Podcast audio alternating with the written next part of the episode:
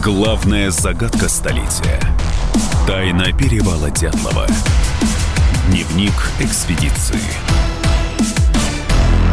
Друзья мои, «Комсомольская правда» и канал «Россия» отправили совместную экспедицию на перевал Дятлова, чтобы расставить окончательно точки над «и» и разобраться, что все-таки произошло. Журналисты «Комсомолки» и Андрей Малахов со своей программой уже там, и уникальная совместная экспедиция повторит маршрут погибшей в 59 году группы. Ну и, конечно, уже в процессе воссоздания случившегося в мельчайших деталях и пытаются докопаться до истины. А, на месте будет произведена реконструкция тех событий. Э, то есть специально взяли и палатки, и манекены. Это случилось 60 лет назад, и вот уже несколько десятилетий многие люди пытаются понять, что же произошло тогда.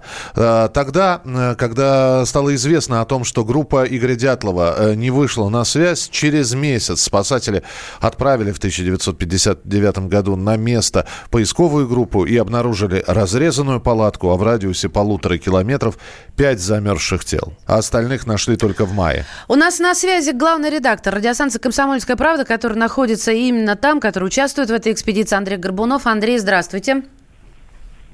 Да, всем привет. Э, нормально меня слышно? Да, пока что отлично. Слушаем, не перебиваем, чтобы не портить картину и связь. Да, но работа у нас э, опять кипит. Э, мы на перевале, на вершине горы. Сейчас будет очередной следственный эксперимент. Э, судьет эксперт Эдуард Туманов. Э, ну, мы, мы очертим э, те места, где нашли дятловцев. И э, судмедэксперт будет э, смотреть, как э, ну, как они, чем могли погибнуть, э, спускались ли они вниз в этот момент, или они поднимались наверх. Ну, на самом деле, это а, может звучит немножко скучно, но на самом деле это очень важно, потому что здесь на местности определить.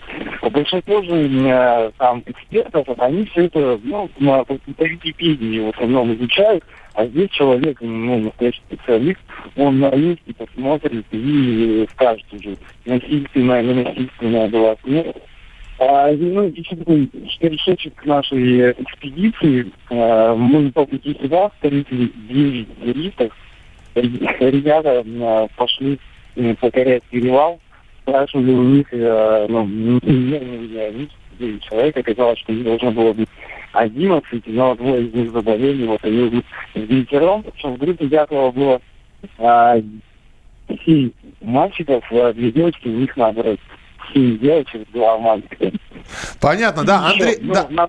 Ага. Да, просто э, мы а... пытаемся понять, помимо всего прочего, какие еще вот э, вы же стараетесь сейчас дни свои занять по максимуму, чтобы у- успеть все. Э, помимо того, о чем ты рассказал, что еще будет?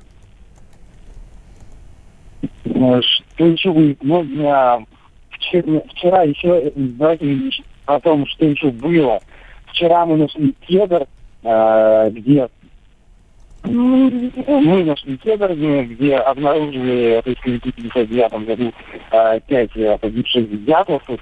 Причем самое интересное, что э, несколько лет подряд здесь местные видели, местное население, они водили сейчас к другому кедру.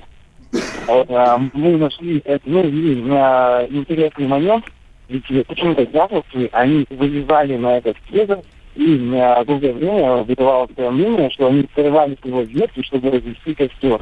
Но мы рядом с этим кедром нашли очень много вонячников, то есть они залезали на этот кедр не для того, чтобы э, э, ветки оторвать. И нашего возникла идея, что их кто-то туда загонял на этот кедр, они просто от кого-то спасались и вылезали. Ведь у некоторых из них обожженные были пятки, и еще одна вот такая теория у нас родилась, что э, те, от кого они вылезали на этот кедр, а те, э, ну, эти злодеи, туда загнали, они просто почитали очень краски. Понятно, да. Андрей, спасибо большое. Главный редактор радио «Комсомольская правда» с перевала Дятлова Андрей Горбунов в прямом эфире на нашей радиостанции. И э, становится и еще более непонятно. Если рядом с кедром был валежник, зачем забирались на кедр? Почему обожжены ступни ног у, эм, э, у тел были? Очень много загадок, действительно. Поэтому уже да, несколько десятков лет э, так интересно интересует огромное количество человека вот эта тайна? Э, может быть, э, все-таки это был сход лавины. И вот Виктор Поповнин, эксперт-глицолог, который находится в составе экспедиции, расскажет, какие выводы он сделал о вероятности схода лавины тогда, в 1959 году. Вот результаты наших измерений показали, во-первых, что этот склон, безусловно, нужно считать лавиноопасным. Лавины начинают Дальше. Количество снега, которое там накопилось, вполне вероятно, что при определенных условиях созревания снежной толщи, которая вызывает сдвиг пласта снега верхнего, могла быть спровоцирована лавина достаточно больших размеров. Но даже если она и не была больших размеров, а просто произошел сдвиг пласта, то этот небольшой по перемещению, так сказать, путь, он мог привести к тому, что часть палатки, которая попадала в траекторию этого движения, была разрушена. И люди, которые находились внутри палатки, вполне могли получить травмы.